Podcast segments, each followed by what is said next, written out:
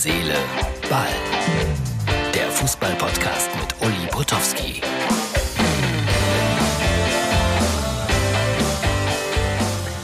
Herz, Seele, Ball, die Montagsausgabe, liebe Freunde. Ich wünsche euch eine schöne Woche. Irgendwie werden wir die auch wieder schaffen. Trotz dieses vermaledeiten Scheißkrieges, den ich überhaupt nicht verstehe. Das ist im Moment ziemlich doof, wenn man mal so bei Facebook durchguckt. Jedes zweite Video ist ein Kriegsvideo. Unfassbar, sage ich nur. Unfassbar. Der liebe Gott wird irgendwann alle bestrafen, die sich gegenseitig im Krieg befinden. So, aber nun zum Fußball und nun zu der Sendung Doppelpass von heute. Etwa 40 Minuten lang wurde über den zwölften Mann in Freiburg diskutiert. Und zwölf Freunde müsst ihr sein, ist jetzt das neue Motto beim Fußball. Ich finde das reichlich übertrieben. Also äh, nochmals, ich bleibe dabei. Es wäre sehr sportlich, wenn der SC Freiburg auf einen Protest verzichten würde. Wenn sie einen einlegen, dann möchte ich nicht wissen, was in der Sportjuristerei da alles passieren kann. Es gibt aber eine Menge Leute, die sagen, ihr müsst das einfach machen. Also es sind erstaunlich viele, wie ich finde. Und für mich ist es Korinthenkackerei. Das passiert das erste Mal in 60 Jahren Bundesliga und da wird ein Theater drum gemacht. Die arme Teammanagerin vom FC Bayern, aber da muss ich sagen, da haben die Bayern sie in Schutz genommen. Das finde ich auch vollkommen in Ordnung so. Also eine verrückte Geschichte, schön zu sehen, wie Rainer Kallmund immer wieder eigentlich dazu aufrief, es reicht. Und Stefan Effenberg sagte, meine Mutter hat mir gerade aufs Handy geschrieben, habt ihr keine andere Themen?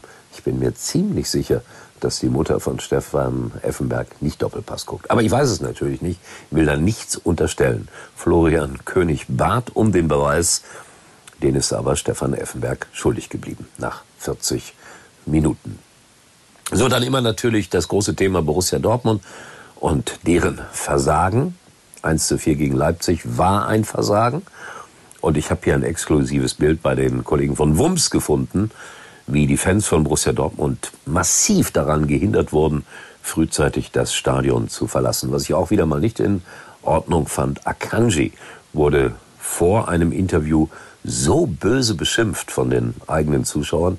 So ist das im Fußball. Mal bist du der Held, mal bist du der Depp, mal wirst du wirklich aggressiv beleidigt. Ich kenne die Situation weil ich ja auch häufig diese Interviews mache, so, ja, da sind die Zuschauer dann vielleicht sieben, acht Meter weg und da können die natürlich ihren Stars eine Menge zurufen. In Hoffenheim ist das anders. Da stand einfach keiner. Ich weiß aber nicht, woran das lag. Da war keiner böse.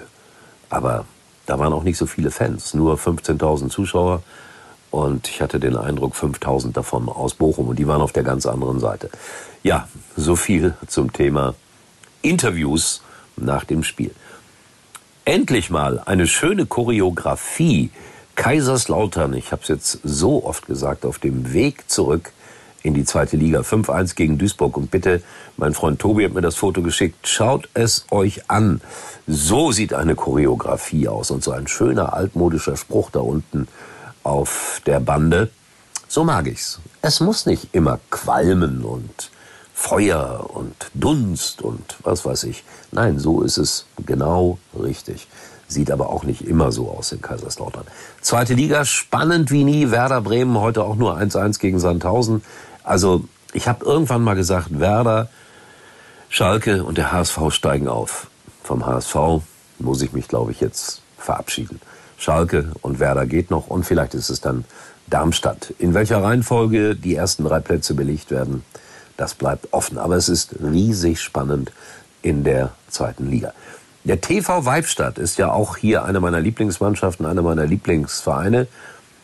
Kurpfalz 04, der Schalke Fanclub aus dem Kraichgau, informiert mich immer und manchmal bin ich auch bei denen zu Gast und die spielen da noch Faustball. Eine gute urdeutsche Sportart und die U16 vom TV Weibstadt, kleiner Ort mit ein paar tausend Einwohnern, wurde deutscher Vizemeister ganz knapp im Endspiel verloren. Hier kommt der Facebook-Eintrag dazu. Gratulation an alle, die da so fleißig für den TV Weibstadt arbeiten und diese Sportart hochhalten, die in manchen Regionen leider schon ausgestorben ist. Manchmal spielt man das noch in der Schule, glaube ich. Ich habe mir das angeguckt, mehrfach eine wirklich interessante Sportart und äh, von der Athletik her überhaupt nicht zu unterschätzen. So, das war's schon wieder. Fünf Minuten sind um. Ich wünsche euch, ich sagte es am Anfang, eine schöne Woche. Mainz spielt 1-1 in Mönchengladbach, das habe ich gerade noch so mitbekommen. Und äh, 3-0 gewinnt Augsburg gegen den VfL Wolfsburg. Also die Wolfsburger kommen auch nicht so richtig aus dem Quark. Ganz anders die Frauen vom VfL Wolfsburg. Die haben heute nämlich gegen Bayern München gewonnen. Muss man auch mal sagen. Gratulation. So, ich muss schlafen, denn ihr wisst es, 6 Uhr, Sportradio Deutschland. Uli war übrigens mal Nummer 1 in der Hitparade. Eigentlich können Sie jetzt abschalten.